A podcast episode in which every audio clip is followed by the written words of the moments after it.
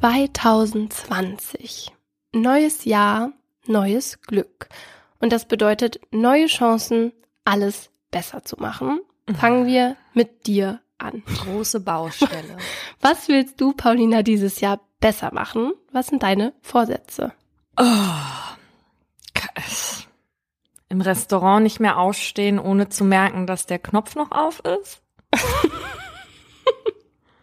Oder ich möchte dieses Jahr bitte keinen Brief bekommen, wo drin steht, dass das Kleidungsunternehmen, wo ich was bestellt habe, mir eine letzte Mahnung wegen 2,40 Euro schickt, weil ich die Mahngebühr von davor schon nicht bezahlt habe, bevor mein Fall dann an den Inkassopartner geht.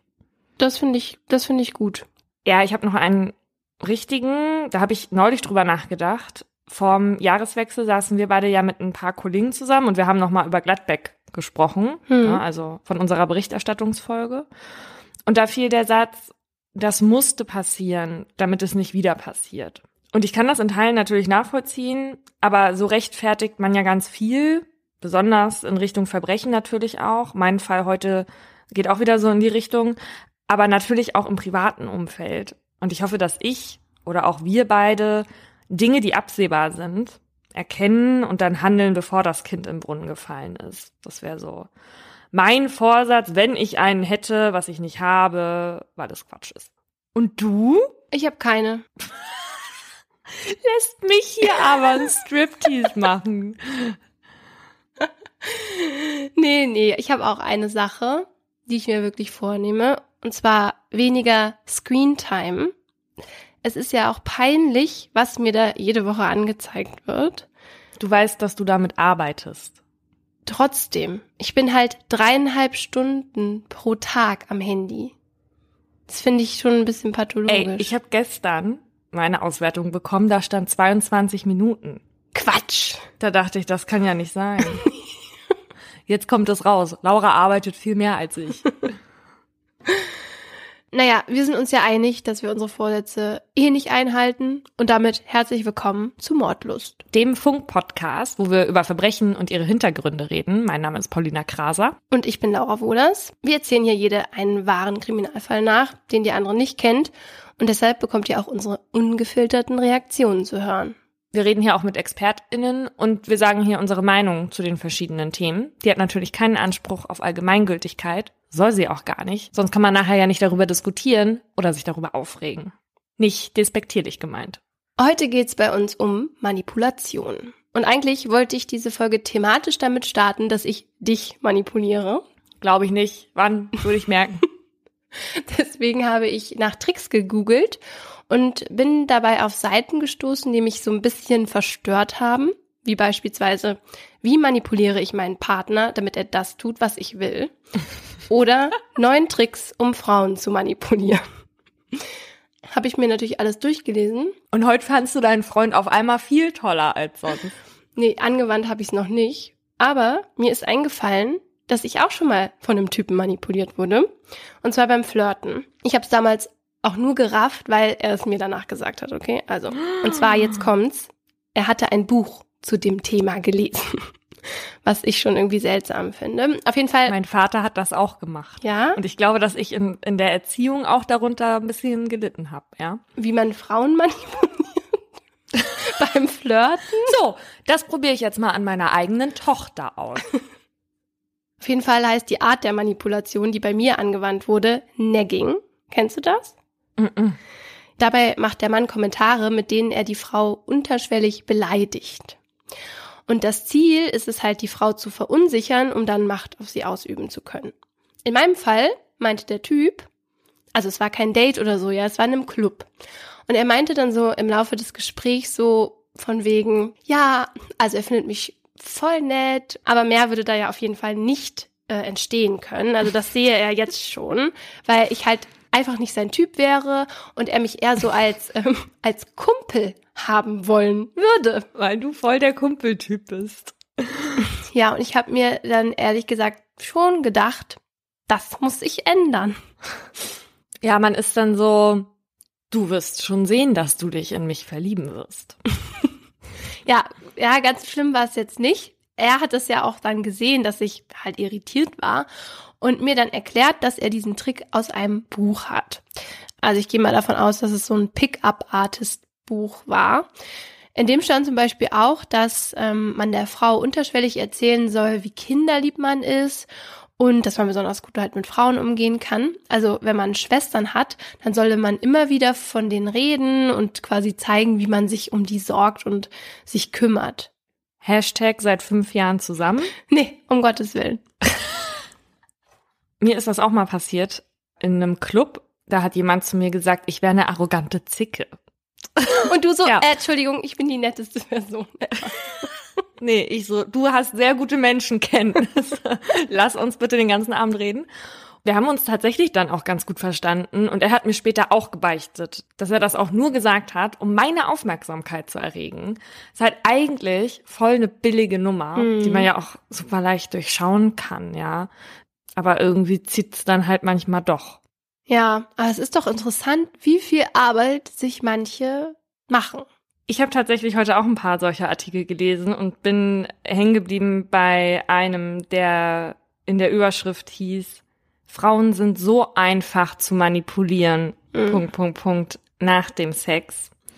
Den Artikel hat eine Frau geschrieben und im Grunde geht es da um Männer, die das Sicherheitsbedürfnis von Frauen nach dem Sex ausnutzen, weil sie wissen, dass bei Frauen ja auch dieses Bindungshormon ausgeschüttet wird und sich manche danach in so einer anhänglichen Phase befinden. Die Männer, von denen da die Rede ist, melden sich dann in dieser Zeit absichtlich nicht, weil sie die Frauen so auf Entzug setzen wollen. Sie wollen die Frauen aber halt auch eigentlich wiedersehen und sie halt so dann an sich binden. Erstens, was für ein Aufriss? Zweitens, der Körper ist ein mieser Verräter. Naja, aber warum denn dem eigenen Körper die Schuld geben? Der Typ verdient die Schuld. Darum geht's bei mir heute übrigens auch. Mhm. Na dann fang mal an. Meine Geschichte zeigt, dass Mauern, die einem die Freiheit nehmen, nicht immer für andere sichtbar sein müssen. Den Namen der Person habe ich geändert. Mit Karlchen kann sie über alles reden heißt eigentlich schreiben, denn das ist, was die beiden hauptsächlich tun. Karchen hat immer Verständnis für Nele. Er ist ihr Verbündeter. Im Gegensatz zu ihrer Mutter macht ihr ihr Internetfreund keine Vorwürfe, weil sie etwas nicht richtig macht, sondern Komplimente, weil sie so toll ist. Er kommandiert sie auch nicht rum. Das ist ein schönes Gefühl. Jetzt aber tippt Karlchen etwas ins Chatfenster, mit dem Nele nicht gerechnet hat. Ich muss dir gestehen, dass ich 53 bin. Erzähl's aber nicht deinen Eltern sagt er ihr. Und Nele sagt auch nichts. Mit ihrem Vater hat sie nicht so viel Kontakt. Er ist schwer krank und mit ihrer alleinerziehenden Mutter Evelyn gerät sie eh manchmal aneinander. Sicher würde sie es nicht verstehen.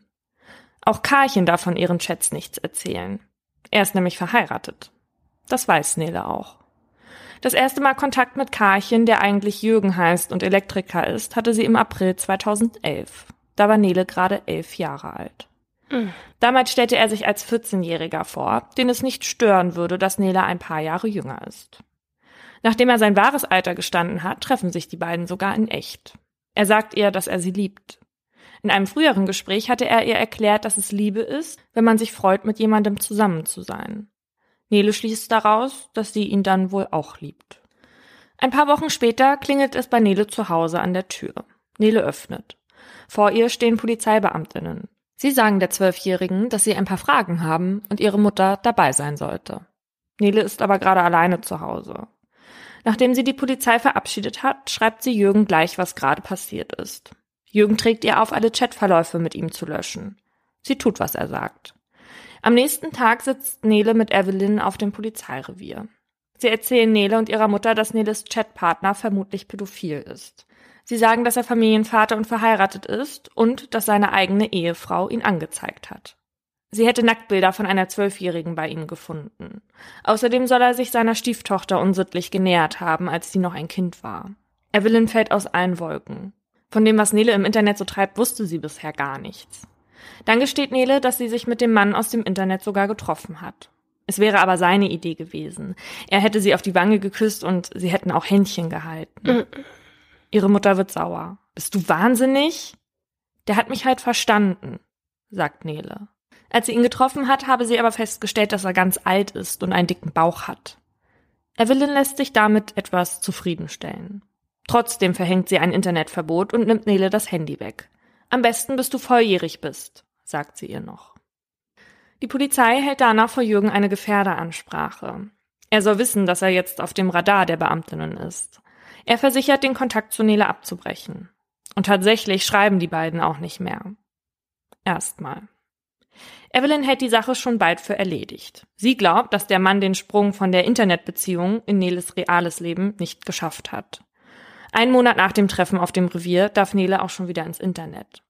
Doch die Pause der beiden hält nur zwei Monate an. Danach lässt Jürgen Nele über eine Freundin ein neues Handy zukommen. Sie fangen wieder an zu schreiben. Auf jede ihrer Fragen, so scheint es, hat er Antworten.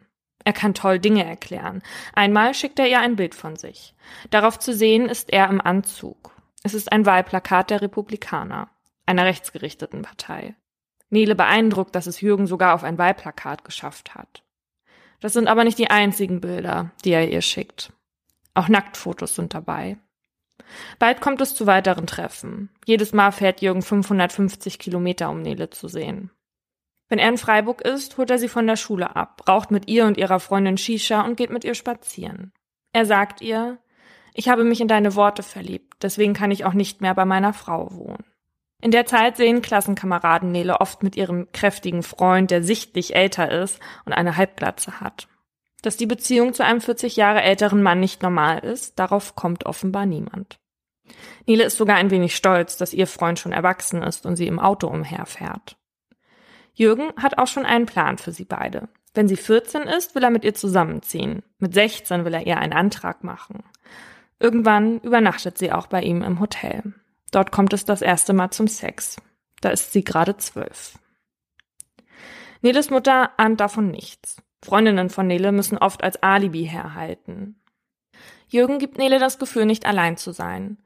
Den Anker, von dem sie meint, ihn zu Hause nicht zu haben, den bietet er ihr und noch vieles mehr. Irgendwann hat sie das Gefühl, dass er für sie unersetzlich ist.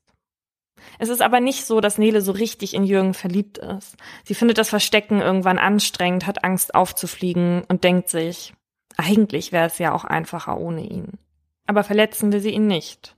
Immerhin hat er ihr gesagt, er hätte ihretwegen seine Familie verlassen. Das ist ja jetzt ihre Verantwortung. Ohne sie hätte es diese Trennung gar nicht gegeben. So sieht Nele das. Am 4. Mai 2013, da ist wieder so eine Nacht, in der Nele vorgibt, bei ihrer Freundin zu schlafen.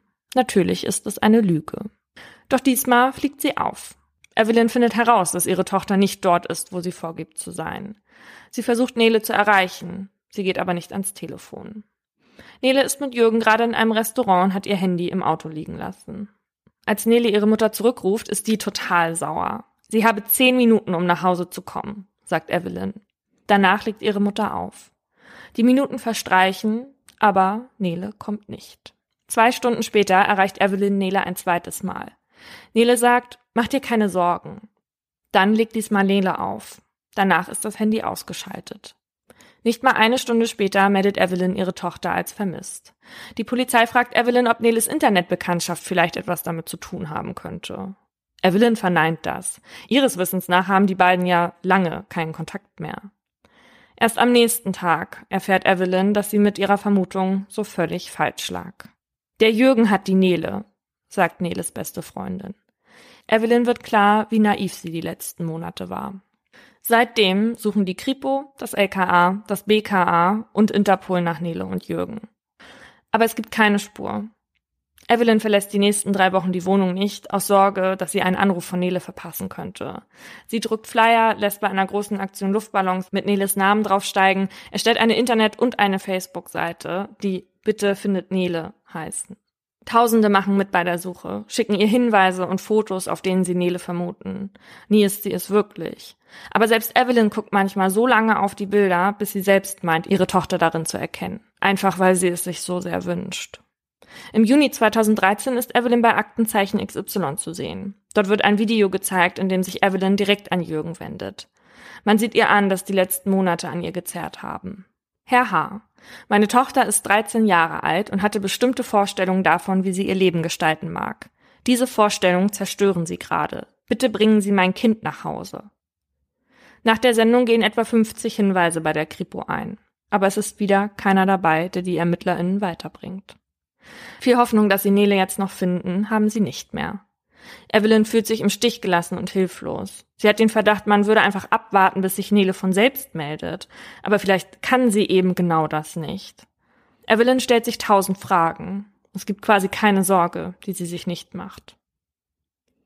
Während Evelyn darum kämpft, ihre Tochter wieder zu bekommen, werden auch kritische Stimmen an der Mutter laut. Ein Blog im Internet fordert auf Run Nele One und zieht dort über die feministisch gesteuerten Medien her, die über den Schmerz der Mutter berichten. Für den Blogger ist das ein sexualfeindlicher Mob. Nele hätte alles selbst entschieden und die Berichterstattung wäre unfair, weil Herr H. dazu ja jetzt nichts sagen könne. Der Schreiber hat nach eigenen Angaben selbst eine Internetbeziehung zu einem Mädchen in Neles Alter, während er so alt sein soll wie Jürgen. Mhm. Einzelne Medien berichten jetzt von der Liebesflucht. Neles Halbschwestern melden sich auch zu Wort. Die jüngere sagt, sie wäre mit 16 freiwillig zu Hause ausgezogen und ins Heim gegangen. Die Beziehung zu Evelyn sei schon immer schwierig und recht kühl gewesen. Auch Nele habe davon gesprochen, ins Heim zu wollen. Bei Facebook schreiben Menschen, vielleicht geht es dem Mädchen ja jetzt besser als bei der Mutter. Es würde einiges dafür sprechen, dass Nele freiwillig mit Jürgen mitgegangen sei. Evelyn kann die Aussage nicht nachvollziehen. Immerhin könne man mit etwas Anstrengung auch ein Kleinkind vom Spielplatz weglocken. Und das geht dann auch freiwillig mit, oder wie? Kinder sind Kinder, weil sie die Verantwortung für sich selbst noch nicht tragen können und leicht zu beeinflussen sind. Und so vergehen Weihnachtsfeste, Jahreswechsel und Geburtstage ohne Nele. Der Fall verschwindet weitestgehend aus der öffentlichen Wahrnehmung. Evelyn kämpft jetzt allein und es wird leiser um sie. Zu Neles 17. Geburtstag schreibt sie in ihrem Blog, Nele wird seit 1438 Tagen vermisst. Ihr 17. Geburtstag. Was schreibt man, wenn man sprachlos ist? Alles Liebe zum Geburtstag, wo immer du auch bist. Deine Mom. Es ist der 31. August 2018 um 2 Uhr morgens. Im Treppenhaus in Freiburg hört man einen Schrei. Nele? Eine fremde Frau hat gerade bei Evelyn geklingelt und ihr gesagt, dass ihre Tochter unten im Treppenhaus steht. Sie hört, wie jemand die Treppe zu ihr hochläuft. Es war ein Wiedersehen wie im Film, wird Nele später sagen. Evelyn weint. Sie sucht noch eine Weile nach dem Kind von damals. In ihrem Arm liegt jetzt eine junge Frau. Ich hab dich fast nicht erkannt, sagt Evelyn. Aber auch sie ist älter geworden. Die Zeit zieht nicht spurlos vorbei. Fünf Jahre war Nele fort. Ihre Jugend hat sie nicht verbracht wie andere Mädchen in ihrem Alter. Statt mit Schule, Sport und Jungs hat sie sich mit ihrer Schuld, mit Verantwortung und mit dem Überleben beschäftigt. Erst jetzt mit 18 Jahren gelang es ihr, sich zu befreien und zu fliehen. Rückblick zum 4. Mai 2013, also dem Tag des Verschwindens. Nele hat Angst vor ihrer Mutter und vor dem Ärger zu Hause. Jetzt sind sie aufgeflogen. Nele sagt Jürgen, dass sie jetzt nicht mehr nach Hause kann. Jürgen versichert ihr, sie nicht allein zu lassen. Die beiden wissen nicht wohin. Berlin, fällt es Nele ein. Dort war sie vor kurzem erst mit ihrer Mutter und mit ihrem Bruder. Also fahren sie dorthin. In Berlin schmiedet Jürgen den Plan, in Polen unterzutauchen. Nele stimmt zu. Endlich kann sie mal was selbst entscheiden, was sie tut oder was sie bleiben lässt. In Gorlice, einer kleinen Stadt in Polen, machen die beiden das erste Mal Halt seit Berlin. Nachts schlafen sie im Auto. Dann wird Jürgen das mit dem Wagen plötzlich zu gefährlich. Er kauft zwei gebrauchte Fahrräder, ein Zelt und Isomatten. Auf den Rädern sollen die beiden jetzt bis nach Sizilien fahren. Dort hat er sich einen Ort als Ziel ausgesucht. Spätestens zu diesem Zeitpunkt verändert sich die Stimmung. Nele ist nicht gut mit dem Rad unterwegs und Jürgen ermahnt sie ständig, sie solle gefälligst aufpassen. Wenn sie sich jetzt verletzt, dann haben die beiden ein Riesenproblem. Fast wie zu Hause, denkt sich Nele. Jetzt hat sie die eine Person, die sie rumkommandiert, gegen eine andere getauscht. Um die 40 Kilometer fahren die beiden am Tag. Nele sagt später, dass sie Jürgen in dem Moment dafür gehasst hat. Ernsthaft darüber nachdenken abzuhauen tut sie aber nicht. Jürgen hat ihr eingetrichtert, dass sie ins Heim kommt, wenn sie jetzt zurück nach Hause geht, bevor sie 18 Jahre alt ist und er dann für mindestens 15 Jahre ins Gefängnis muss. Das schüchtert sie ein. In ihrer Beziehung dreht es sich, ihrer Ansicht nach, jetzt hauptsächlich nur noch um die Befriedigung von Jürgens Bedürfnisse. Mindestens zweimal die Woche. Nele sagt jetzt über die Zeit, dass sie sich schlecht und benutzt gefühlt habe. Dass sie aber Angst davor hatte, was passiert, wenn sie sagt, dass sie keinen Sex mit Jürgen haben will. Er war ja das Einzige, was sie hatte. Sie wollte lieber nicht riskieren, dass er sauer wird und sie dann im Stich lässt. Sie sagt, So hart das klingt. Lieber fünf Minuten die Augen zu und durch, anstatt jetzt so ein großes Fass aufzumachen deswegen. Es sei eh alles wegen ihr, das hätte Jürgen immer wieder gesagt. Hätte sie damals nicht das Handy im Auto vergessen, hätten sie nicht abhauen müssen. So ruft er in ihr ein tiefes Schuldgefühl hervor, das sie an ihn bindet. Jürgen braucht keine Zäune, keine Fesseln und auch kein Verlies, um sie gefangen zu halten. Er baut die Mauern in ihrem Kopf. Ihr Weg führt die beiden über die Slowakei, Ungarn, Slowenien und schließlich durch Italien nach Sizilien. In einer kleinen Hafenstadt namens Lizata lassen sie sich nieder. Jürgen erzählt Nele von seiner Kindheit. Sein Vater habe sich umgebracht, seine Mutter hatte einer Sekte angehört und ein Bekannter von ihr habe ihn als Kind missbraucht. Die beiden schlagen sich mit Betteln und Schwarzarbeit durch. Nele muss immer dabei sein, auch wenn Jürgen allein arbeitet. Er will nicht, dass sie von seiner Seite weicht. Im Winter 2016 beziehen die beiden eine Wohnung mit einigen Möbeln drin. Jürgen hat sich inzwischen in der Umgebung einen Namen als fleißiger Arbeiter und Helfer gemacht. Und Nele hat Freundschaft mit einer älteren Dame geschlossen. Magdalena heißt sie. Sie hat Arbeit für Jürgen. Während er Unkraut jätet und Olivenbäume schneidet, lehrt Magdalena Nele, wie man einen Haushalt schmeißt und bringt ihr Italienisch bei. Im Dorf denken alle, dass Jürgen und Nele Vater und Tochter sind. Keiner ahnt was von der Beziehung, die die beiden zueinander haben. Es gibt keine versteckten Gesten oder Zärtlichkeiten vor anderen. Und irgendwann gibt es die auch nicht mehr, wenn sie allein sind.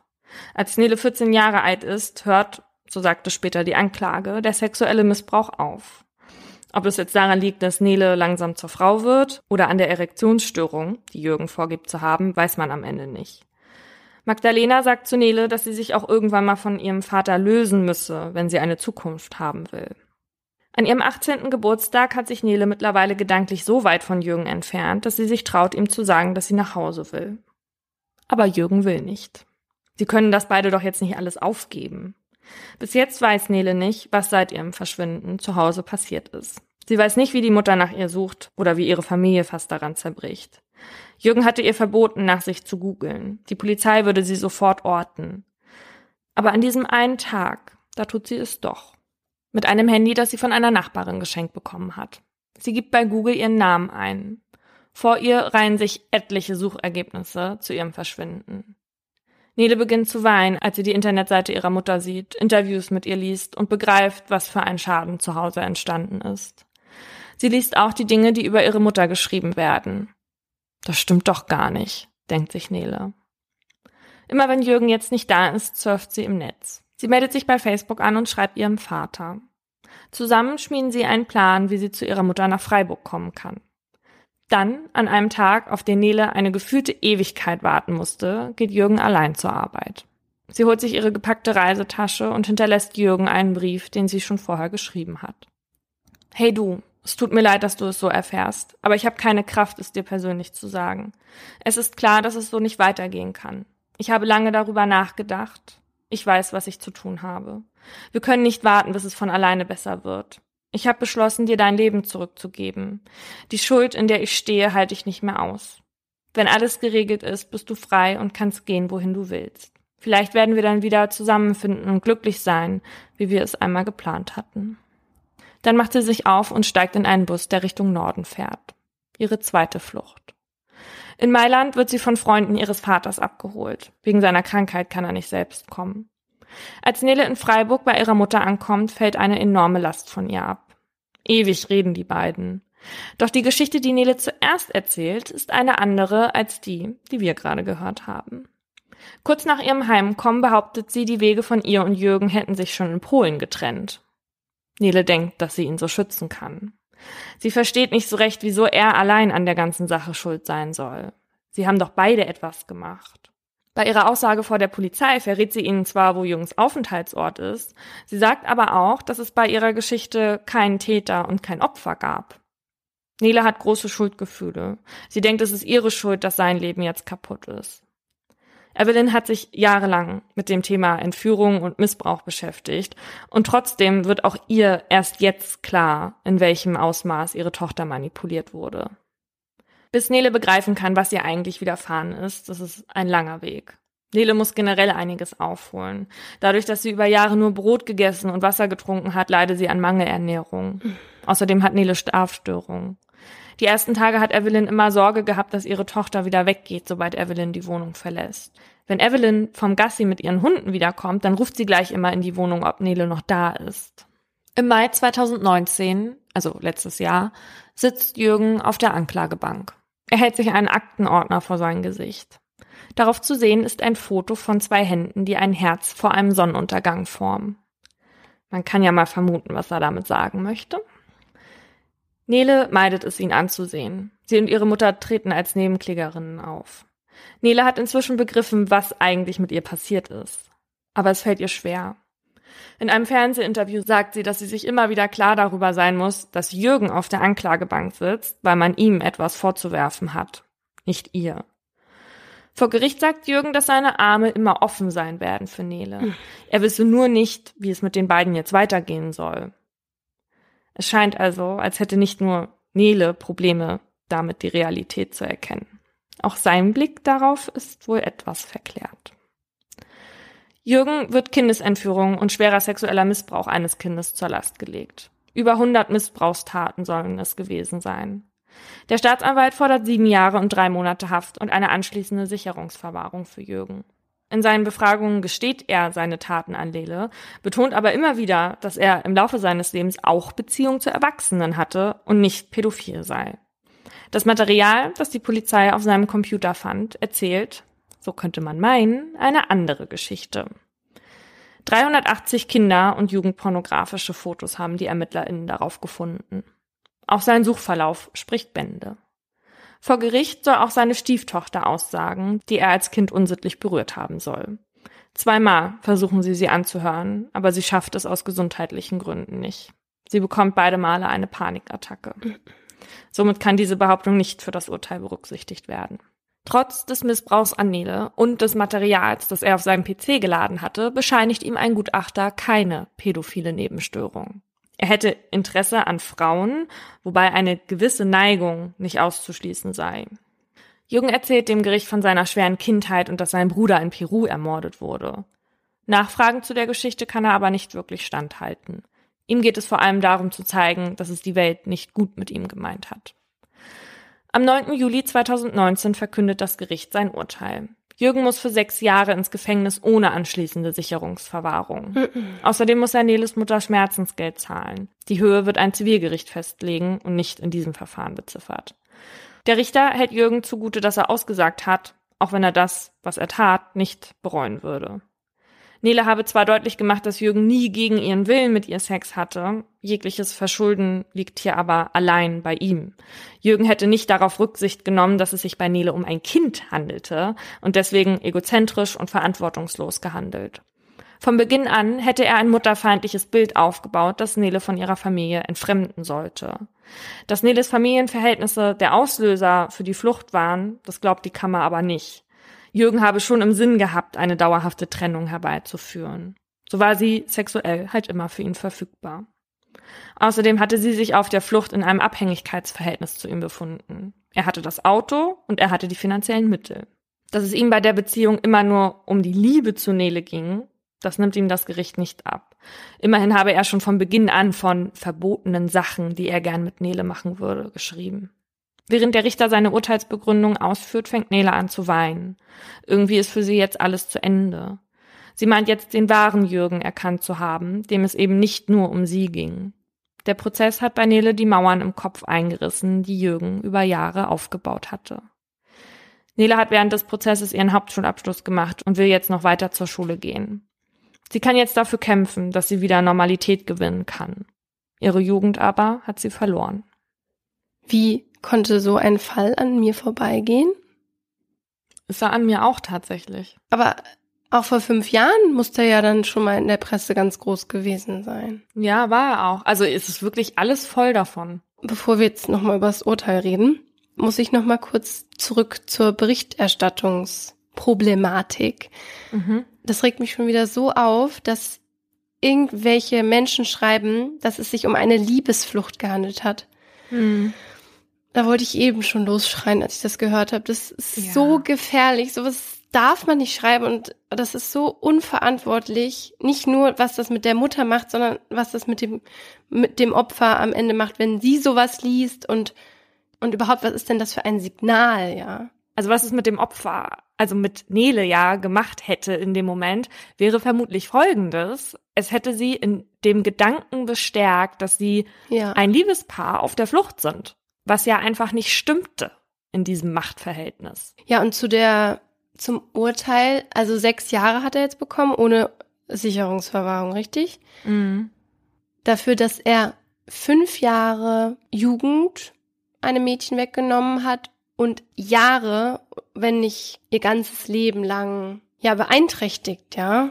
Naja, es ist ganz interessant zu sehen, dass er sechs Jahre bekommen hat und er ihr auch fast sechs Jahre genommen hat. Ja. Also eins zu eins in diesem Fall. Ich meine, sechs Jahre, das ist einfach so wenig für das, was er getan hat. Kindesentführung und schwerer sexueller Missbrauch. Also dadurch, dass er vorher nicht straffällig war, Hm. wurde ihm das natürlich zugute gehalten. Ich fand den Fall deswegen auch so spannend, weil ich ja eher so ein Typ bin, also wenn mir jetzt was passiert, mir jemand jetzt was antut, ja, dann sagen andere, oh, der hat doch das und das mit dir gemacht, ja. So ein Tu nicht gut. Und ich sage dann aber immer, ja, aber ich habe das ja auch mit mir machen lassen. Weil ich immer denke, es liegt ja auch in meiner Verantwortung, Dinge abzuwenden und dafür zu sorgen, dass die halt nicht passieren. Aber es geht natürlich immer nur, wenn du alles weißt, also genug Informationen hast, um das selbst einschätzen zu können. Und deswegen gilt es halt überhaupt nicht für Kinder Hm. oder wenn man jetzt psychisch beeinträchtigt ist oder so, ja. Und mein Aha mache ich heute über eine besondere Art der Manipulation, und zwar die Manipulation beim Cybergrooming. Noch einmal kurz zur Begriffserklärung, weil das vielleicht auch nicht allen Leuten so geläufig ist. Also Cybergrooming ist, wenn Erwachsene im Internet den Kontakt zu Kindern suchen, und zwar wirklich mit dem Ziel, sie sexuell zu missbrauchen. Und sie versuchen dann das Vertrauen der Kinder zu gewinnen und bringen sie dann durch wirklich so strategisches Vorgehen in eine Abhängigkeit, aus der sich die Kinder nur ganz, ganz schwer selbst befreien können. Aber wie schaffen die Erwachsenen das? Thomas Gabriel Rüdiger ist Cyberkriminologe und hat mir erzählt, dass man beim Grooming zwischen zwei primären Tätertypen unterscheidet. Der eine ist der hypersexualisierte Tätertyp, der ganz aggressiv versucht, Kinder im Netz zu sexuellen Handlungen zu überreden, also zum Beispiel vor einer Webcam was zu machen oder so. Und der andere ist der Intimitätstätertyp, der versucht, ein Vertrauen aufzubauen, das Kind dann zu treffen und dann da den sexuellen Missbrauch durchzuführen, also in der Realität. Der Missbrauch beschränkt sich also hier nicht auf das Netz. Der Manipulierende oder die Manipulierende weiß dann in kürzester Zeit, wie das Kind tickt, was seine Bedürfnisse sind und wonach es sich sehnt. Manchmal helfen dafür schon die Informationen, die die Kinder bei den sozialen Netzwerken hinterlegen. Also die TäterInnen investieren viel Zeit in die Beziehung zu dem Kind und sorgen dann dafür, dass sich das Kind so schnell dann nicht mehr rauswinden kann. Und das machen sie laut Cyberkriminologe so. Die Täter bereiten alles darauf vor, dass sie in eine sogenannte Geheimnisphase treten können. Sobald sie also das Kind so weit an sich gebunden haben, dass sie sagen können, ich teile mit dir ein Geheimnis, dann ist dieses Geheimnisteilen schon so besonders, dass meistens die Kinder daraus nicht mehr herauskommen. Zum Beispiel du, ich muss dir was sagen, ich finde dich so toll, du bist so lange dabei, aber ich bin doch älter, als ich gesagt habe. Ich hoffe, das ist kein Problem, aber ich finde dich einfach toll, du verstehst mich. Und wenn die Kinder aus dieser Geheimnisphase nicht herauskommen, dann äh, ist es meistens so, dass der restliche Weg äh, vorgegeben ist. Für die Kinder ist nämlich in dem Moment viel wichtiger, dass da ein erwachsener Mensch sitzt, der in ihren Augen ja Autorität hat und sich aber auf freundschaftlicher Basis mit ihnen bewegt und ihnen Recht gibt. Und wir alle wissen ja, wie unfair man sich als Kind oder Teenie behandelt fühlte von den Erwachsenen damals. Und jetzt ist mal einer von denen da, der sagt, dass die nicht immer Recht haben. Hm. Also dieses Gefühl löst das dann in denen aus. Und noch ein Gefühl wird durch dieses ein Erwachsener redet mit mir ausgelöst. Ich hatte das in der Schule auch.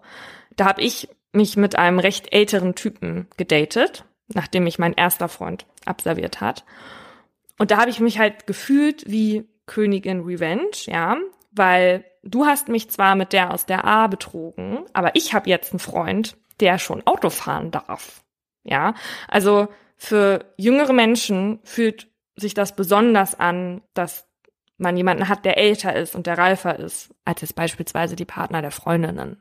Typisch für Cybergrooming ist übrigens, ähm, dass die TäterInnen versuchen, ihre Opfer meist ganz schnell in private Messenger zu locken, damit sie da ungestört sind. Das ist für sie ja eben auch der Vorteil, also dass sie im Netz sind und da eigentlich niemand sieht, wie sie sich an die Kinder ranmachen.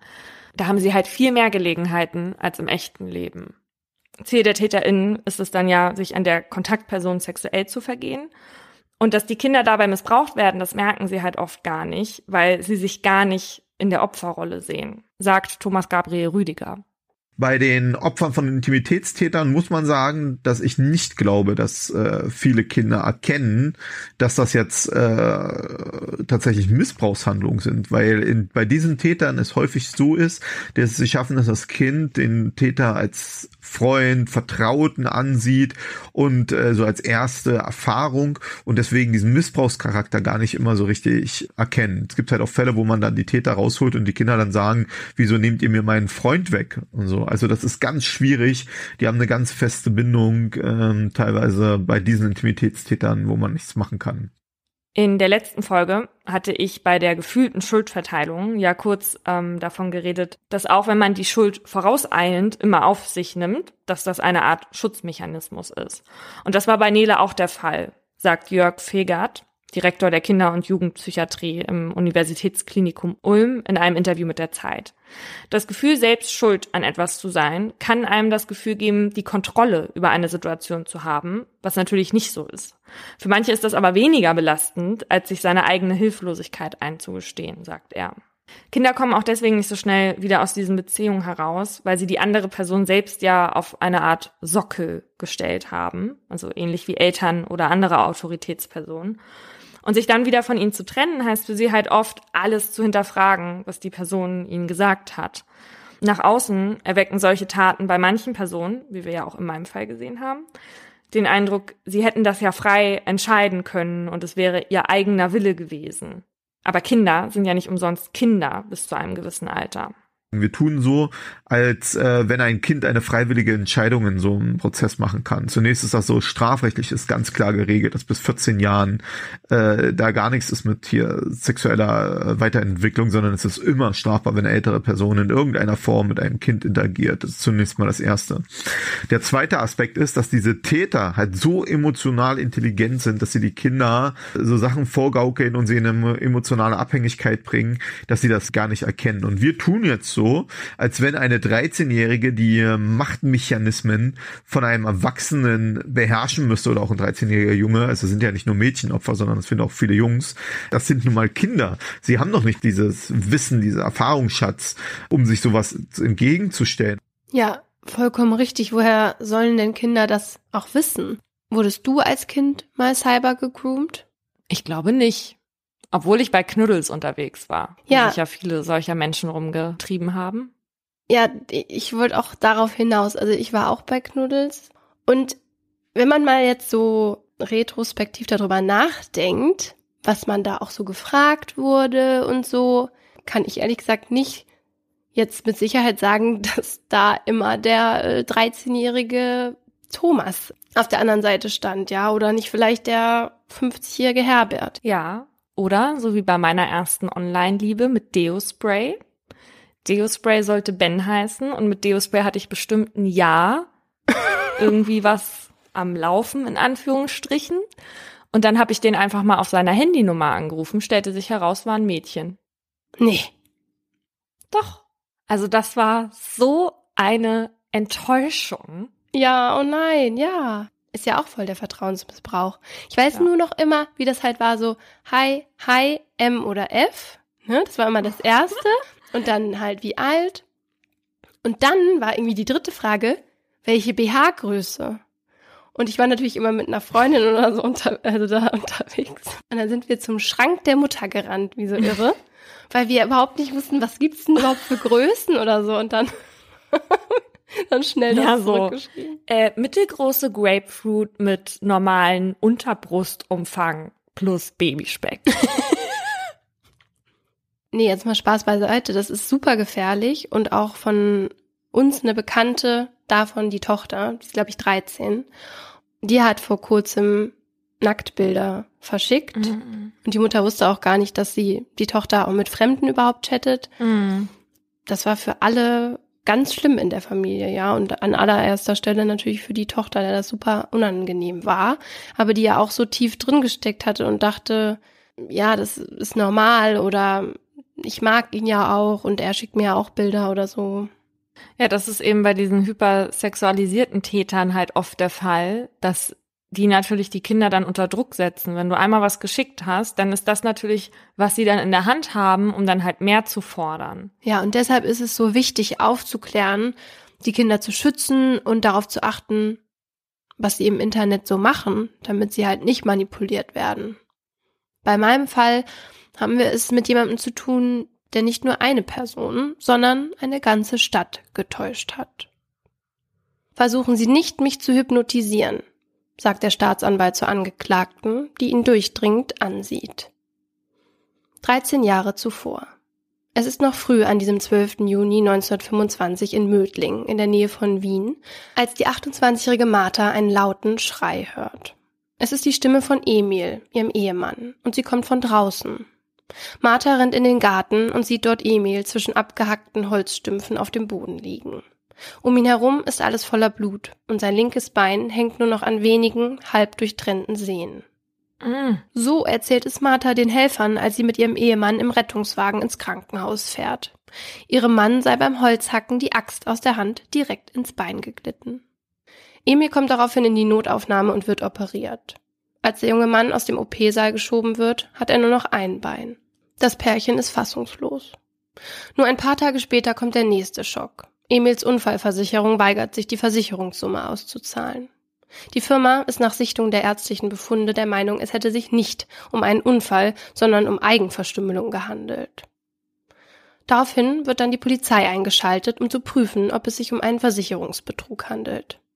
Im Rahmen der Ermittlungen wird unter anderem der behandelnde Arzt befragt, der aussagt, dass Emils Bein drei verschieden angesetzte Hiebwunden aufwies, als er zu ihm in den OP kam, und dass er glaubt, dass sich der Unfall zumindest nicht so zugetragen hat, wie von der Ehefrau angegeben. Für Marthas Version spricht allerdings ein anderer Zeuge, der sich kurze Zeit später bei der Polizei meldet. Ein Krankenpfleger gibt an, er habe überhört, wie der behandelnde Arzt mit anderen Ärzten darüber sprach, den ärztlichen Befund im Auftrag der Versicherung zu manipulieren, damit es so aussieht, als hätte Emil sich selbst verletzt. Im Frühjahr 1927 kommt es dann zum Prozess am Wiener Landgericht. Junges, armes und attraktives Pärchen gegen große, mächtige und gierige Versicherungsgesellschaft. Dieses Bild malt die Presse, die den Fall von Anfang an begleitet und Fotos des Ehepaares auf ihren Titelseiten druckt. Der berühmte Schriftsteller und Journalist Felix Salten schreibt zum Prozessauftakt über Martha, Überraschend ist ihre Erscheinung, die einer auffallend schönen Frau. Das weiß gepuderte Gesicht ist vollkommen regelmäßig und durchscheinend, wie es bei hochblonden Blondinen der Fall ist. Hochblonden Blondinen, wow. In zwei dicken Strähnen liegt das Haar von goldroter Farbe wie eine Krone auf dem Kopfe. Gleich zu Beginn des Prozesses wird der Gerichtsmediziner geladen. Der erklärt, dass es sich seiner Meinung nach nicht um einen Unfall, sondern um absichtlich herbeigeführte Verletzungen gehandelt hat. Ob Emil sich diese selbst zugefügt hat, kann er aber nicht mit Sicherheit sagen. Ein herber Schlag für die Angeklagten. Auch der Krankenpfleger kann nicht mehr als Zeuge der Verteidigung gesehen werden. Der nämlich hat seine Aussage zurückgenommen, Ärzte hätten den Befund manipuliert und gibt als Entschuldigung an, dass er von Martha Geld angeboten bekommen habe, um die Falschaussage zu machen.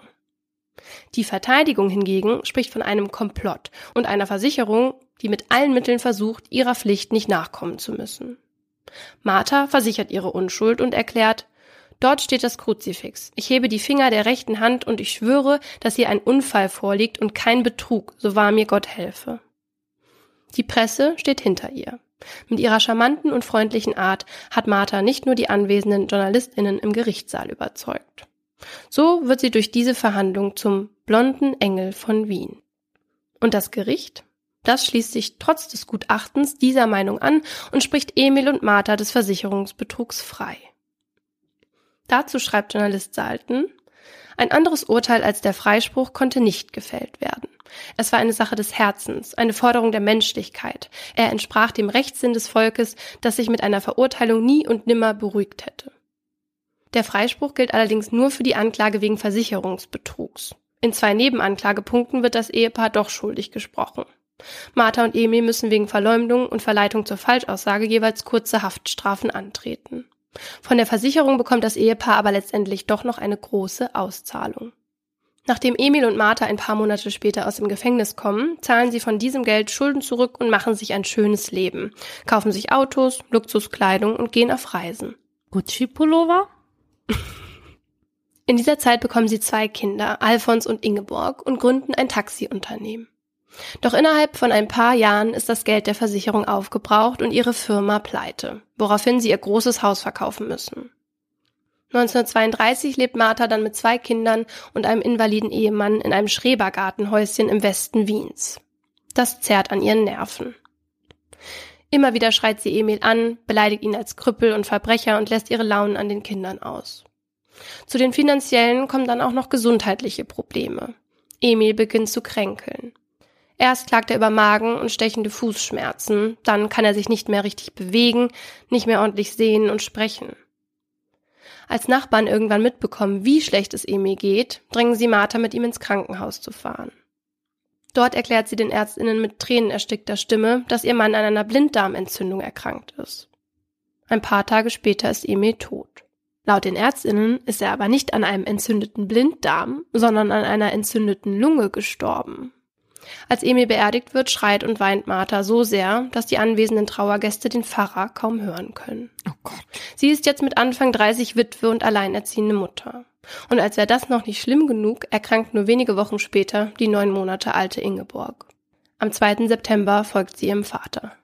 Auch bei ihr wird als Todesursache eine Lungenentzündung festgestellt. Mhm. Als dann auch noch Alfons ähnliche Symptome wie sein Vater entwickelt, von den Ärztinnen aber rechtzeitig gerettet werden kann, wird die Presse hellhörig. Durch den Prozess vor einigen Jahren war Martha zu einer lokalen Berühmtheit geworden, sodass ihre neue Leidensgeschichte viel Aufmerksamkeit einbringt. Die schöne und charmante Martha bekommt großes Mitleid aus der Bevölkerung und viele Menschen spenden ihr Geld. Auch ihre Großtante möchte der jungen Witwe helfen. Susanne, zu der Martha bisher so gut wie keinen Kontakt hatte, ist ebenfalls Witwe und wohnt mit 67 Jahren alleine in einer großen Villa in Wien. Sie bittet Martha an, mit Alfons bei ihr einzuziehen. Für beide eine Win-Win-Situation, denn Martha ist mittellos und alleinerziehend und Susanne einsam. So leben die drei gemeinsam über ein Jahr lang in dem großen Haus, bis Susanne ganz plötzlich erkrankt. Ihr fallen die Haare aus und sie kann sich nicht mehr richtig bewegen. Obwohl sich Martha aufopferungsvoll um ihre Tante kümmert, stirbt Susanne am 11. Juli 1934. Auf der Beerdigung ist Martha von Trauer gezeichnet. Doch der Tod macht sie reich, denn sie steht als Universalerbin im Testament von Susanne, das die alte Dame kurz vor ihrem Tod noch hatte ändern lassen. Mhm. Mit dem geerbten Geld kauft sich Martha ein großes Haus im Wiener Stadtteil Hitzing und zieht dort mit ihrem Sohn ein. Ein Zimmer vermietet sie bald darauf an einen Versicherungsmakler, ein anderes an die arbeitslose Schneiderin Frau Kittenberger, die bei ihr als Haushälterin anfängt. Monatelang läuft alles reibungslos, doch im Sommer 1936 kann Frau Kittenberger plötzlich nicht mehr arbeiten. Ihr geht es schlecht. Sie leidet unter Schmerzen in den Füßen und Lähmungserscheinungen. Als ihr Sohn Herbert sie besucht und sieht, wie schlecht es seiner Mutter geht, bringt er sie ins Krankenhaus. Dort kann man ihr aber nicht mehr helfen. Am 2. Juni stirbt die 53-Jährige vermutlich an einem Hirnschlag, so der Arzt. Als Herbert nach dem Tod seiner Mutter erfährt, dass diese eine Lebensversicherung abgeschlossen und als begünstigte Martha eingetragen hatte, konfrontiert er die ehemalige Hausherrin seiner Mutter. Die ruft daraufhin die Polizei, die Herbert des Hauses verweist. Als habe Frau Kittenberger Martha angesteckt, entwickelt die in der Folgezeit ganz ähnliche Symptome. Martha geht es irgendwann so schlecht, dass ihr Untermieter einen Arzt ruft. Der hat keine guten Nachrichten. Lange wird Martha wohl nicht mehr machen. Ein halbes Jahr später geht dann bei der Polizei in Wien ein Anruf ein. In einem Haus in Hietzing sei eingebrochen worden. Als ein Polizist vor dem großen Haus steht, öffnet ihm eine blonde Frau mittleren Alters. Sie führt ihn durch das Haus, um ihm zu zeigen, welche Gegenstände entwendet wurden. Dabei humpelt sie und hält sich immer wieder an Möbeln und der Einrichtung fest.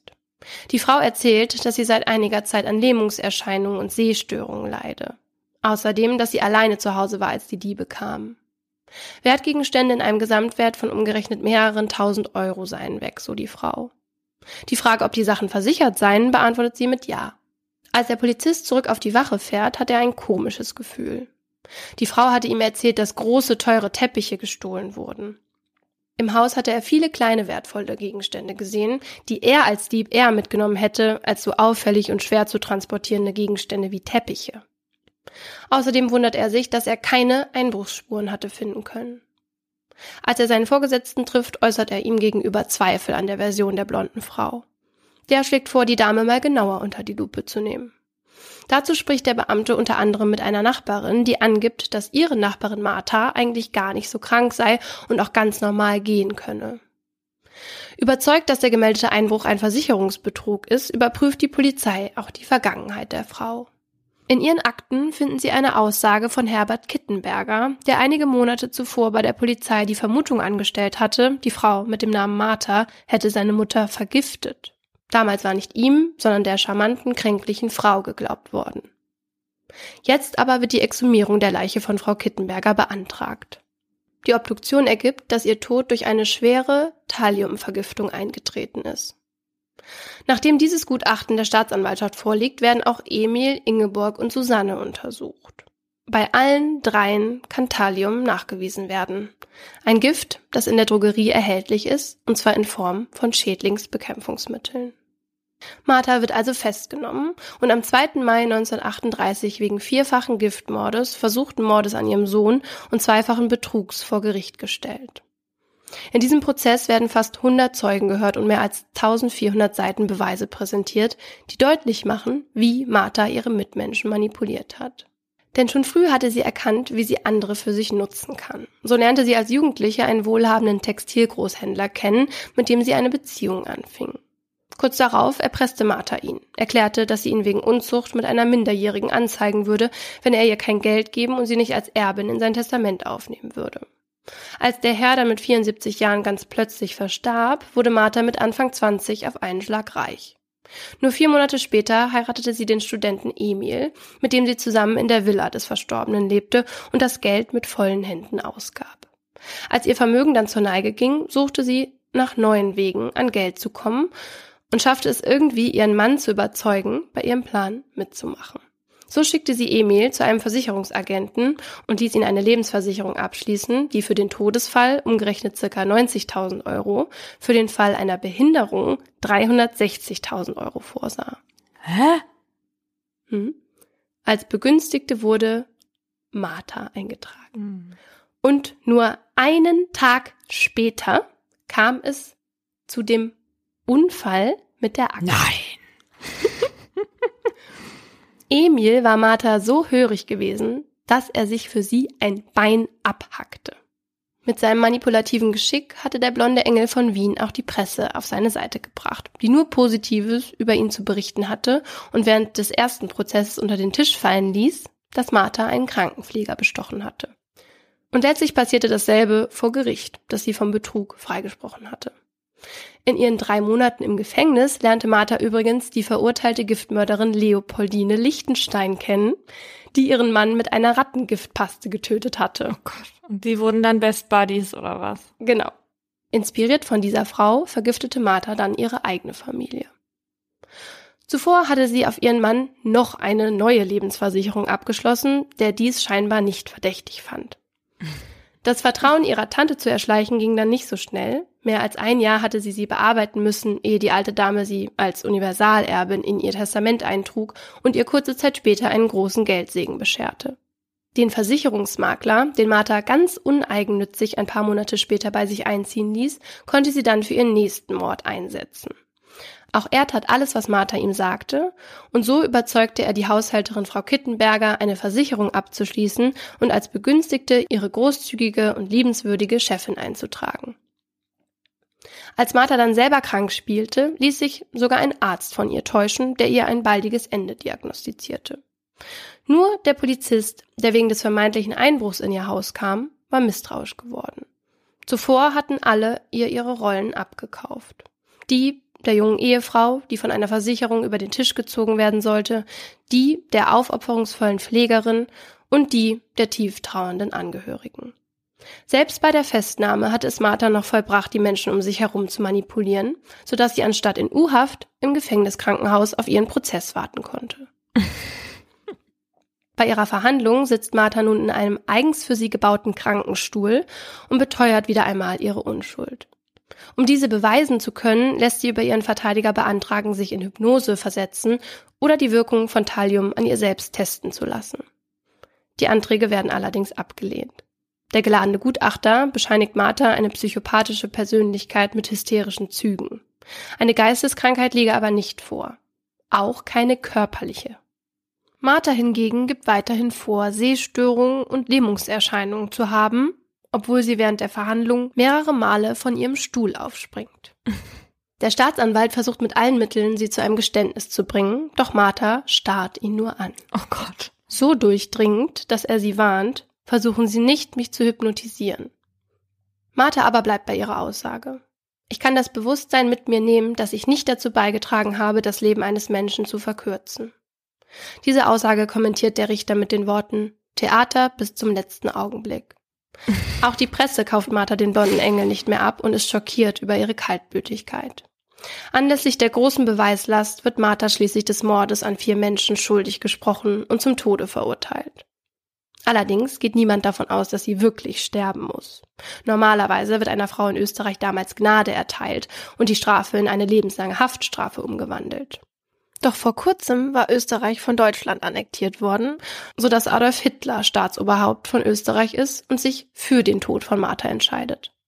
Am 6. Dezember 1938 wird Martha dann in einem Rollstuhl im Hof des Wiener Landgerichts zur Guillotine gefahren, da sie immer noch vorgibt, gelähmt zu sein. Als zwei Männer sie aus ihrem Stuhl heben, kämpft sie aber trotzdem gegen ihr Schicksal an und tritt dem Scharfrichter sogar ins Gesicht. Einige Minuten später ist Martha tot. Das ist das Ende? Ja, sie ist tot. Scheint tatsächlich, als wären alle in ihrer Umgebung für sie wirklich wie Schädlinge gewesen. Mhm. Also mehr hat sie denen ja gar nicht zugestanden zu sein.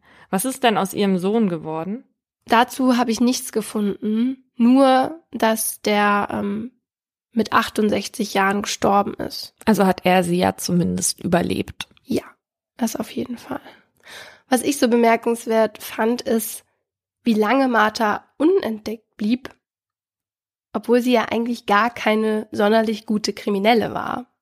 Also wie kommt man auf die Idee, diese Versicherung abzuschließen und einen Tag später diesen Unfall zu inszenieren. Also möglicherweise hätte man einfach ein bisschen warten können, um das nicht ganz so auffällig zu machen. Ich meine, sie ist ja jetzt damit durchgekommen, aber wahrscheinlich hatten das noch nicht so viele Menschen vor ihr gemacht oder man wusste halt nicht davon, dass sie dachte, das ist eine ganz kluge Idee. Und war es ja dann irgendwie auch. Ja. Leider. Zumindest hat sie geschafft, alle irgendwie in ihren Bann zu ziehen, so dass es niemand verdächtig fand oder gemerkt hat oder. Hm. Wahnsinn. Wäre Martha nicht so unvorsichtig bei ihrem letzten Versicherungsbetrug gewesen, wären ihre Morde ja möglicherweise nie entdeckt worden. Und das liegt wohl an ihrer Mordwaffe, womit ich zu meinem Aha komme, dem Giftmord. Einer der ältesten Arten des Tötens, die mit ganz unterschiedlichen Substanzen durchgeführt werden kann. So haben sich zum Beispiel Menschen in der Antike mit Pilzen oder Pflanzen vergiftet und später dann mit chemischen Stoffen wie Arsen zum Beispiel. Im 19. Jahrhundert wurde das übrigens als Erbfolgepulver bezeichnet, weil es in dieser Zeit öfter mal in Adelsfamilien dazu genutzt wurde, ein bisschen schneller an sein Erbe zu kommen.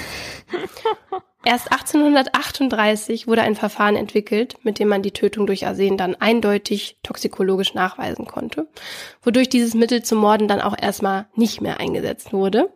MörderInnen mussten auf andere Gifte umschwenken und Alkaloidpflanzen wurden wieder populär. Für diese gab es damals nämlich noch keine Nachweismethoden und den Ärztinnen waren die Vergiftungssymptome auch nicht bekannt.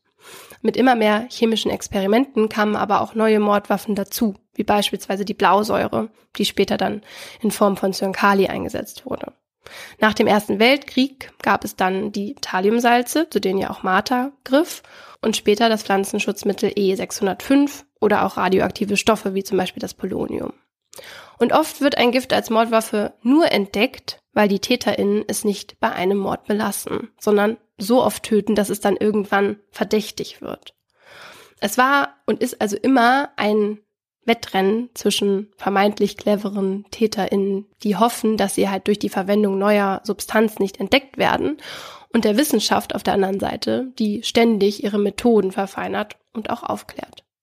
Heute sind die Tatwaffen bei Giftmorden meist sehr unauffällig, weil es sich um moderne Arzneimittel handelt, die auch leicht zugänglich sind.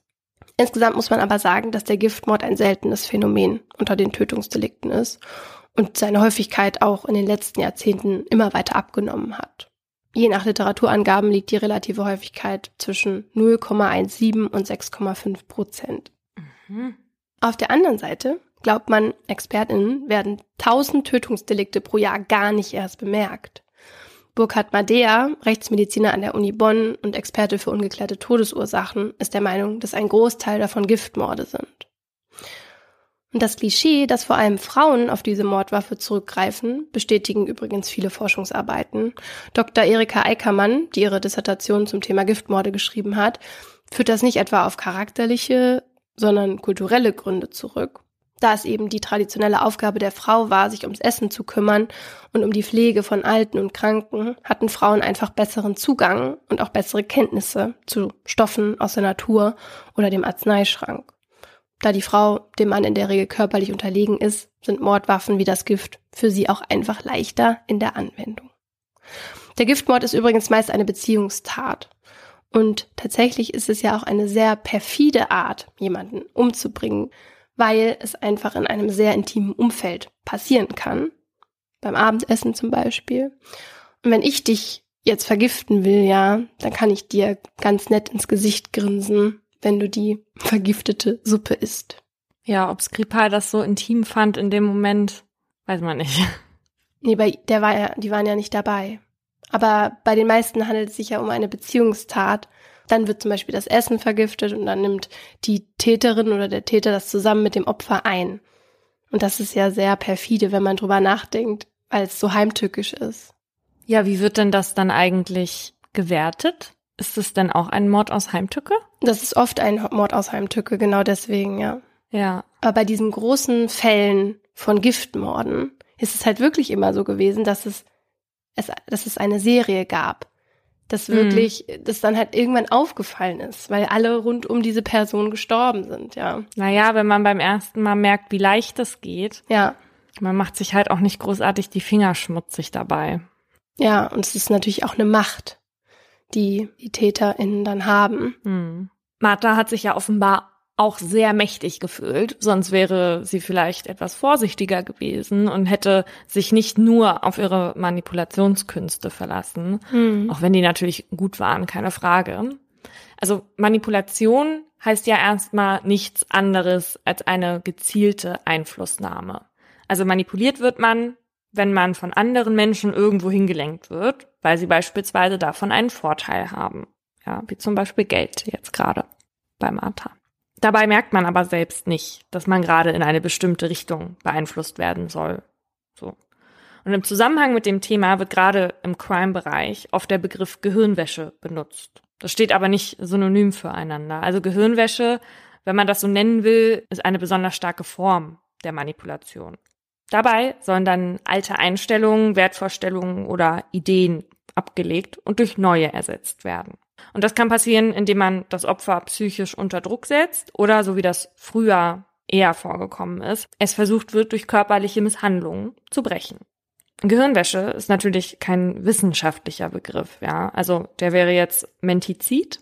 Zid ist ja oft ein Wortbildungselement, was für Tötung steht. Also zum Beispiel wie bei Suizid oder Genozid.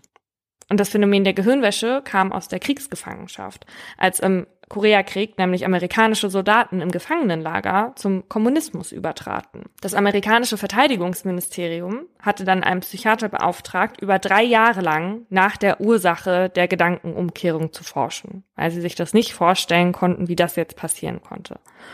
Und es kam heraus, es gab keine Gewaltanwendung, wie die Amerikaner bisher gedacht hatten. Die Soldaten wurden eher neu erzogen. Die GIs wurden von den Kommunisten, die viel gebildeter waren als sie, bearbeitet, und zwar in Gesprächen und Diskussionen. Und das ging auch deswegen so gut, weil die amerikanischen Soldaten zu Hause keine Werte vermittelt bekommen hatten. Also sie hatten kaum ein Gefühl von Gemeinschaft, zueinander und Ehre. Und deswegen waren sie viel anfälliger für eine Umprogrammierung, wenn man es denn so nennen will. Und tatsächlich ist es so, dass diese Art von Manipulation auf Dauer viel wirksamer ist als die mit Gewaltanwendung. Ja, vor allem, wenn du halt eben gar nicht weißt, dass irgendwas mit dir gerade passiert, ja, wenn es nachher auch nicht aufgeklärt wird. Weil du es bei einer Gewaltanwendung ja immer mitbekommst, wenn irgendwas äußerlich auf dich einwirkt. Das hast du da halt nicht. Also da benutzte man den Begriff dann erstmals geläufig, ja. Und die Gehirnwäsche zeichnet sich vor allem dadurch aus, dass durch die Bearbeitung ein Verlust der eigenen Persönlichkeit mit einhergeht. Das muss halt bei einer normalen Manipulation jetzt nicht unbedingt der Fall sein. Und hinter jeder massiven psychischen Beeinflussung stehen manipulative TäterInnen.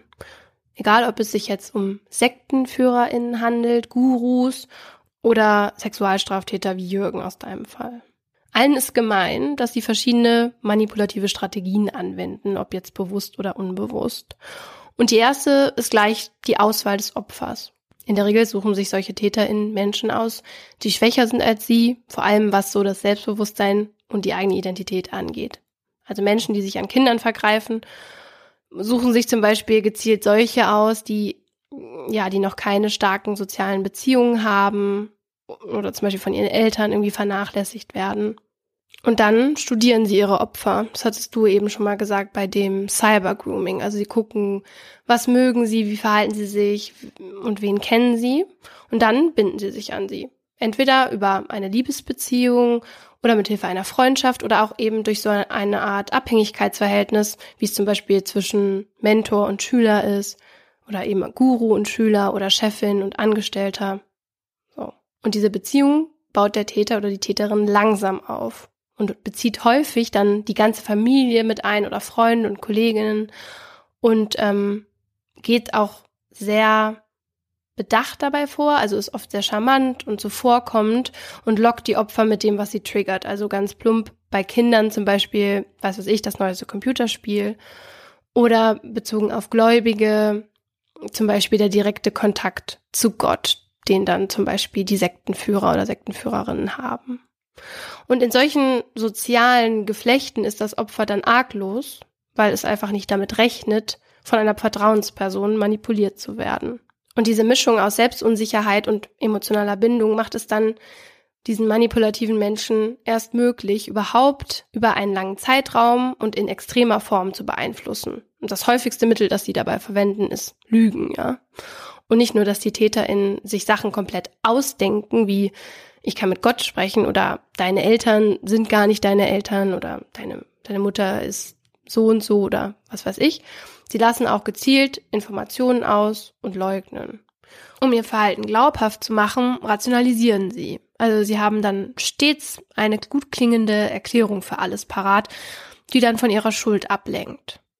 Beim Stichwort Schuld, das hattest du auch eben schon mal mit deinem Fall eigentlich gezeigt, ist es so, dass die Täter und Täterinnen oft die Schuld abgeben an das Opfer. Also nach dem Motto, schau, zu was du mich gebracht hast. Oder du bist an allem schuld. Und wenn das Opfer trotzdem merkt, dass es belogen wird oder sonst irgendwie benutzt wird, dann wird auch erniedrigt und eingeschüchtert. Und was wir auch bei den Sekten gesehen haben oder was auch bei Kriegsgefangenen der Fall ist, ähm, ist das Mittel der Isolation. Also wenn Menschen von ihrem sozialen Umfeld abgeschnitten werden, ist es halt für die TäterInnen noch leichter, sie zu kontrollieren und zu manipulieren. Wichtig ist aber, dass man das nicht verallgemeinern kann, weil es gibt nicht den oder die manipulative Täter oder Täterin und nicht alle wenden dieselben Strategien an. Weil zum Beispiel in meinem Fall von Martha war einer ihrer Strategien, die Opferrolle einzunehmen, um zu bekommen, was sie will und auch zum Beispiel Personen, die das Münchhausen-Stellvertreter-Syndrom haben, das haben wir in Folge 17 mal vorgestellt, auch die wenden diese Strategien an. Also Menschen, die ihre nahen Angehörigen mit Absicht krank machen, um Mitleid zu bekommen von anderen Menschen, Aufmerksamkeit oder auch, ja, finanzielle Mittel. Und wir hatten erst vor kurzem einen Fall, in dem es auch um manipulative TäterInnen ging. Da bin ich aber nicht so sehr drauf eingegangen, weil ich wusste, dass wir jetzt in dieser Folge ähm, uns damit nochmal intensiver beschäftigen. Aber in der letzten Folge habe ich ja über Höxter geredet und auch Das höchste Paar war ein manipulatives Paar. Sie haben nämlich Gaslighting mit ihren Opfern gemacht. Das ist eine Form der emotionalen Manipulation. Und dabei bringt dann eine Person gezielt die andere dazu, massive Selbstzweifel zu entwickeln, um dann deren Selbstbewusstsein zu zerstören. Und ein Aspekt davon ist, dass diejenigen, bei denen das angewandt wird, ständig denken, sie wären schuld an etwas, an dem sie gar nicht schuld sind so war das halt eben bei Angelika und Wilfried, weil ihre ständigen Erniedrigungen und Beleidigungen und auch, dass die beiden immer so abwertend über die Frauen geredet haben in deren Anwesenheit, sollte halt die Opfer regelrecht mürbe machen. Und das war deswegen möglich, weil die Frauen Wilfried ja zunächst vertrauten und sich ihm zu ihm hingezogen fühlten. Das ist nämlich eine der Voraussetzungen. Also ein Fremder, den du nicht magst, der könnte das jetzt bei dir nicht einfach anwenden. Es muss immer diese Vertrauensbasis da sein. Und die beiden haben die Frauen so massiv verunsichert und ihr Selbstwertgefühl so zerstört, dass das Gericht halt das auch als einen der Gründe ansah, warum die Frauen halt entweder nicht wegliefen oder sie danach nichts sagten. Hm. In diesem Fall kann man das ja irgendwie als Täter-Opfer-Beziehung sehen, aber auch in Partnerschaftsbeziehungen kommt das manchmal vor. Wir kennen das zum Beispiel auch aus dem Buch oder aus dem Film Girl on the Train. Da hatte der Mann seiner alkoholabhängigen Frau eingeredet, sie würde die schlimmsten Dinge tun, wenn sie betrunken ist. Ähm, und sie konnte sich wegen ihrer Blackouts nicht mehr daran erinnern, aber sie tat diese Dinge gar nicht. Und er kreierte quasi eine komplett andere Welt als die, in der die beiden wirklich lebten. Der Name kommt übrigens von einem Theaterstück. In dem verändert ein Ehemann immer kleine Sachen im Haus. Zum Beispiel dimmt er heimlich das Licht einer Gaslampe. Und immer wenn seine Frau sagt, ihr wäre das aufgefallen, weil es jetzt dunkler ist, dann sagt er immer, dass sie sich das ja wohl einbilden würde und dass sie spinnen würde, bis er sie irgendwann damit in den Wahnsinn treibt, weil er ihre Realität immer verneint. Das ist fies. Das ist super fies. In dem Buch zu Sadisten von Lydia Benecke habe ich auch eine Geschichte gelesen, in der sie halt von einer Patientin erzählt, die eben auch Gaslighting erlebt hat durch ihren Partner. Der hatte sie dann irgendwann auch so weit, dass sie geglaubt hat, eine komplett falsche Wahrnehmung zu haben. Und sie hat geglaubt, dass sie grundlos eifersüchtig ist, weil er ihr das immer eingeredet hat, obwohl er ihr immer fremdgegangen ist. Also sie hatte immer einen Grund. Mhm. Ähm, aber er hat ihr das halt immer wieder aufs Neue erzählt und dass das, was sie denkt, falsch ist und Dinge, die sie erlebt hat, dass die nie wirklich passiert sind. Und es hat richtig lange gedauert, bis sich die Frau von diesem Mann lösen konnte. Mhm. Und zum Thema Manipulation habe ich gestern auch mit Lydia telefoniert. Und was ich besonders interessant fand, war, dass sie meint, dass sich der Mann in dieser Geschichte, würde der heute ihr Buch lesen, würde er sich nicht erkennen. Ja, das glaube ich. Und warum, hat sie mir erklärt. Die Annahme, dass manipulative Täter immer einen ausgeklügelten Plan verfolgen würden, die ist meiner Erfahrung nach nicht immer zutreffend. Es gibt natürlich Täter wie beispielsweise Betrüger, die sich sehr genau überlegen, wie sie andere Menschen um den Finger wickeln können und dazu bringen können, zu tun, was sie wollen. Aber es gibt auch andere Täter, die sehr manipulativ sind und die sich ihrer manipulativen Fähigkeiten gar nicht so bewusst sind. Ein Beispiel aus meiner Arbeit wären zum Beispiel Kindesmissbrauchstäter, die häufig ein gutes Gespür dafür haben, welche Kinder eher selbst unsicher sind, auch irgendwie bedürftig sind und die dann intuitiv sehr, sehr nett zu genau solchen Kindern sein können und diese Täter manipulieren dann nicht nur die Opfer, sondern auch das Umfeld, also auch die Familien der Kinder sehr gezielt. Das ist denen aber, während sie es tun, häufig gar nicht oder nicht im ganzen Umfang klar und die verstehen erst in der Therapie, dass sie maximal erfolgreich manipuliert haben. Ja, das ist einfach diese fehlende Einsicht gepaart mit einer ganz hohen sozialen Intelligenz, die die meisten TäterInnen haben, die so Opfer manipulieren. Hm. Häufig ist solch extremes manipulatives Verhalten auch Teil von Persönlichkeitsstörungen, ja. Und manche Störungsbilder sind besonders gefährdet, wie die sogenannten Cluster B Persönlichkeitsstörungen, von denen schon einige bei TäterInnen in unserem Podcast vertreten waren. Darunter fallen die narzisstische, die antisoziale, die emotional instabile und die histrionische Störung. Und die haben alle ganz unterschiedliche Motive und Vorgehensweisen innerhalb ihrer Manipulation. Ein narzisstischer Mensch, der würde zum Beispiel sehr strategisch manipulieren. Er würde sich genau überlegen, zu wem er nett ist oder wen er nicht nett behandeln muss. Ein antisozialer Mensch, der würde wahrscheinlich sehr offensiv vorgehen, auch deutlich dominant und aggressiv seinen Bedürfnissen Ausdruck verleihen und auch sehr dominant nach außen sich darstellen. Ein histrionischer Mensch, der würde vordergründig sehr, sehr nett wirken und sehr charmant, würde aber dann Aufmerksamkeit generieren, häufig durch dramatische Geschichten, also immer wieder ganz dramatische Erlebnisse, die sich häufen und die dann auch das Mitgefühl anderer Menschen erwecken. Und Menschen mit einer emotional instabilen Persönlichkeitsstörung, die auch als Borderline-Persönlichkeitsstörung bekannt ist, die manipulieren teilweise ohne sich selbst darüber im Ganzen im Klaren zu sein. Zum Beispiel senden sie sehr offensiv Signale an Bezugspersonen, dass sie ohne diese nicht leben können oder dass diese sie retten sollen und sie Sie drohen teilweise auch mit Selbstverletzung oder Suizid. Bei Martha hatte der Gutachter ja eine psychopathische Persönlichkeit mit hysterischen Zügen attestiert. Heute würde man das eher als histrionische Persönlichkeitsstörung bezeichnen. Wie ähm, Lydia gerade schon gesagt hat, sind solche Menschen sehr dramatisch. Wie Martha, die zum Beispiel bei der Beerdigung ihres Mannes, den sie selbst getötet hat, so laut schreit und weint, dass der Pastor nicht zu Wort kommt und sich auch immer wieder in die Öffentlichkeit stellt, um die größtmögliche Aufmerksamkeit zu bekommen. Mich würde ja interessieren, glaubt sie das in dem Moment auch selbst? Lydia hat gesagt, dass der große Unterschied zwischen diesen Histrionikern und den Borderlinern ist, dass die Borderliner das wirklich glauben und die fühlen das auch. Ähm, und dass die Histrioniker perfekt sind im Nachahmen von Emotionen, mhm, aber sie nicht mhm. selber wirklich fühlen. Okay. Wir hatten doch bei uns auch schon mal einen Fall von histrionischer Persönlichkeitsstörung.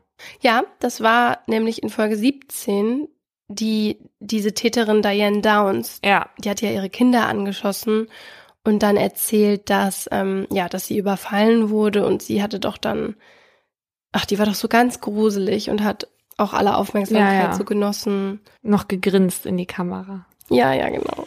Ja, Diane Downs hatte ja für, für diese grausamen, grausamen Taten äh, lebenslänglich plus 50 Jahre oder so bekommen. Hm. Also eine sehr lange Strafe. Genau, und sie wurde ja wegen Mordes und äh, versuchten Mordes verurteilt. Rechtlich gesehen ist eine Manipulation nur in manchen Fällen strafbar. Also Gaslighting jetzt zum Beispiel ist ja kein Delikt, was man im Strafgesetzbuch findet. Und auch wenn jemand einen anderen Menschen dazu bringt, sich zu suizidieren, ist es in Deutschland sehr schwer, den Täter oder die Täterin zur Verantwortung zu ziehen, weil, wie wir bereits wissen, ist Suizid keine Straftat. Einfacher ist es, Manipulation zu bestrafen, wenn sie, ich sag mal, klassisch vorkommt, also in Betrugsfällen nach Paragraph 263 des Strafgesetzbuchs. Wenn jemand dir im Internet die große Liebe vorspielt, wie Deo Spray, und sich dazu bringt, ihm Geld zu überweisen, dann ist das eben Betrug, weil es um Geld bzw. Vermögen geht. Und auch wenn man einen anderen Menschen dazu bringt, eine Straftat zu begehen, macht man sich strafbar. Das haben wir zum Beispiel im Fall des Katzenkönigs gesehen, den ich in Folge 15 behandelt habe. Barbara und Peter hatten Michael eingeredet, dass es einen Katzenkönig gibt und dass nur er die Welt vor diesem retten könne, wenn er die Annemarie enttötet die zufälligerweise die Nebenbuhlerin von Barbara war. Ja, und Barbara und Peter haben eben diesen Irrtum ausgenutzt und, und Michael gezielt gesteuert und sozusagen als Werkzeug eingesetzt. Obwohl sie selber bei der Tat nicht dabei waren und auch keine Gehilfen waren, wurden sie des versuchten Mordes verurteilt, und zwar als sogenannte mittelbare Täter. Es gibt aber schon auch Gerichtsurteile zum Thema Gehirnwäsche. Natürlich nicht hier in Deutschland. Mhm. Lawrence Wallersheim war zehn Jahre lang Mitglied bei Scientology, bis er irgendwann so einen hohen Status dort erreicht hatte, dass er gar nicht mehr wusste, wer er selbst war, weil die Sekte ihn halt so manipuliert hatte, dass er mehrere Nervenzusammenbrüche erlitt. Und er stand auch kurz vor dem Suizid. Und er ist dann vor Gericht gezogen und hat dann tatsächlich in einem jahrelangen Prozess eine Entschädigungszahlung erstreiten können. Oh, wow. Äh, und in Deutschland gibt's auch ein Urteil zu Scientology und Gehirnwäsche, aber ganz anders geartet. Äh, man darf quasi Scientology offiziell vorwerfen, Gehirnwäsche zu betreiben. Das hatte nämlich das Verwaltungsgericht in Köln 1995 entschieden, weil dieses Auditing eben darauf abzielen soll, die vorhandenen Werte der Mitglieder durch neue Überzeugungen der Kirche durch ein Indoktrinationssystem zu ersetzen. Und das käme, so das Gericht, einer Gehirnwäsche gleich. Mhm. Also man sieht anhand dieser Urteile und unserem Rechtssystem, dass Manipulation nichts ist, was jetzt total selten vorkommt oder nicht anerkannt ist. Das liegt vor allem auch daran, dass wir alle manipulierbar sind. Aber einige Menschen sind dafür halt auf jeden Fall anfälliger als andere. Ich hatte ganz am Anfang, glaube ich, hier mal über dieses Sozialexperiment The Push gesprochen, wo jemand die soziale Folgebereitschaft von Probanden testet. Und da geht es ja darum, ob man jemanden so manipulieren kann, dass die Person einen Mord begehen würde. Hm. Und das Team hatte aber für den Versuch nicht einfach irgendwelche Leute genommen, sondern vorher getestet, wer anfälliger für Einflussnahme ist. Und dazu hatten sie drei SchauspielerInnen in einen Raum gesetzt und immer eine nichtsahnende Person dazu gepackt. Und immer, also die saßen auf Stühlen und immer wenn eine Glocke klingelte, dann sind die SchauspielerInnen aufgestanden und wenn sie dann wieder klingelte, dann haben sie sich wieder hingesetzt. Und wenn nun die Versuchsperson auch aufgestanden ist und sich auch wieder hingesetzt hat, wenn sich die anderen hinsetzten, dann war sie eher geeignet für den Test, weil sie als sozial verträglicher eingestuft wurde. Wenn sie bei diesem Test einfach, wenn sie quasi einfach mitgemacht hat, ohne zu wissen, Ja. warum die Leute einfach aufstehen. Ja, genau. Weil sie halt nicht aus der Reihe tanzen wollten. Ja. Ja, also sie haben sich einfach an der größeren Gruppe orientiert, was halt sozial verträgliche Menschen lieber tun, weil sie halt gerne Teil der Gruppe sind Ja. und nicht außen stehen wollen. Und die Menschen, die nicht aufgestanden sind, die haben sie dann wieder entlassen, weil sie nicht interessant für das Experiment waren. Und was hat dieses eigentliche Experiment dann nochmal gezeigt? Dann spoiler ich jetzt kurz, also falls ihr das noch sehen wollt, haltet euch kurz die Ohren zu. Äh, sie hatten vier Probanden und drei davon hätten den Mord begangen. Also haben die Person, die am Abgrund saß, runtergeschubst. Wow. Also generell kann man schon sagen, dass es Hinweise darauf gibt, ob man leicht zu manipulieren ist oder nicht. Zum Beispiel, wenn man sich leicht Dinge andrehen lässt. Oder also besonders anfällig ist für Werbung zum Beispiel auch. Oder wenn man Angst vor Ablehnung hat. Glaubst du, dass du leicht zu manipulieren bist? Also du meinst jetzt neben dem Nagging bin ich ähm, auf jeden Fall manipulierbar in Bezug auf Werbung. Bist du auch so anfällig für Packaging? Was heißt das? Na, wenn, wenn man sich so durch so Verpackung auch richtig krass zum Kauf überzeugen lässt. Du meinst so wie du? Wieso?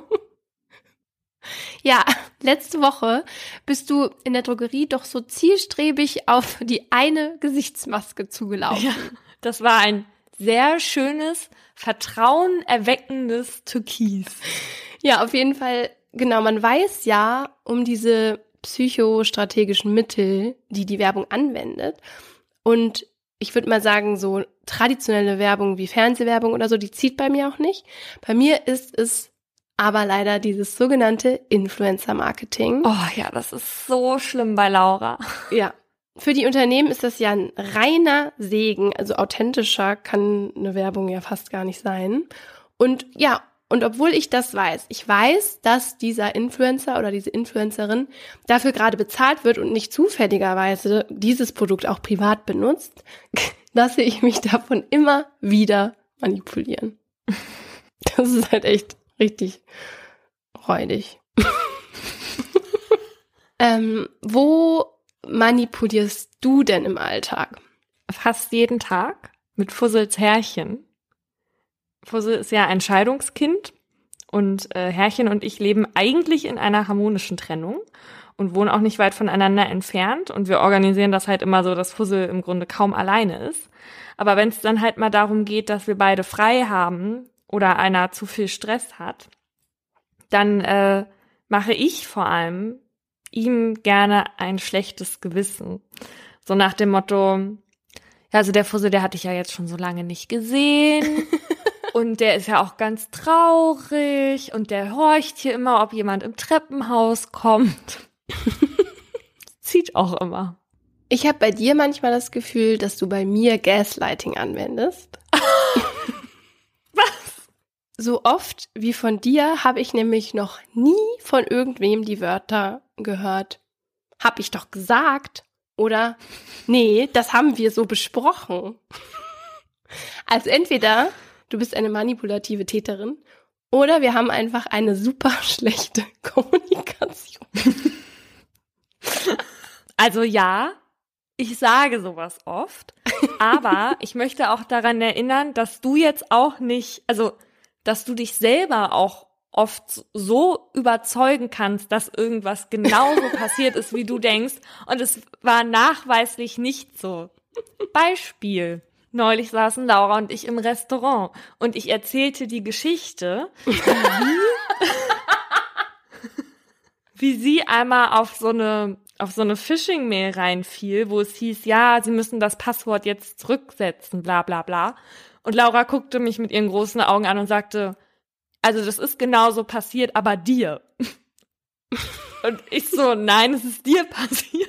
Also sie, und sie so, nee, das kann ich bei, mir ja bei mir gar nicht vorstellen, dass ich auf sowas reinfalle. ja, und dann haben wir geguckt und das war natürlich doch so. Also, ist jetzt nicht so, dass ich immer nur sagen würde, das haben wir doch besprochen oder das war aber so. Ich glaube, das ist hier so eine wechselseitige Sache. Das ist so ein gefährliches Zusammenspiel hier. Ja. Und zum Schluss haben wir noch eine Doku-Empfehlung, und zwar Abducted in Plain Sight. Und da könnt ihr sehen, was für absurde Auswirkungen Manipulation auch noch haben kann. Es geht auch um Außerirdische. Mhm. Wir bereiten jetzt die Heimatfälle vor. Die sind ja nächstes Mal dran. Abonniert uns bis dahin in eurem Podcast-Player. Darauf haben wir hier noch nicht aufmerksam gemacht. Ihr könnt dem Kanal folgen und dann kriegt ihr auch immer angezeigt, wenn eine neue Folge draußen ist. Und wir haben euch auf Instagram aufgefordert, uns zu schreiben, was für Themen ihr euch für dieses Jahr wünscht. Also macht das gern unter dem entsprechenden Bild in den Kommentaren. Und diesmal schließen wir wirklich ab, das haben wir nämlich letztes Jahr vergessen. Das ging ja gar nicht. War die jetzt die ganze Zeit offen oder was? Tatsächlich stand einen Tag später meine Haustür hier offen, ne? Habe ich dir das erzählt? Nein? Und ich hatte meine Noise Cancelling Kopfhörer auf und ich bin einfach vom Wohnzimmer in den Flur gelaufen und meine Tür stand auf. Was hast du davon, dass du das vergessen hast?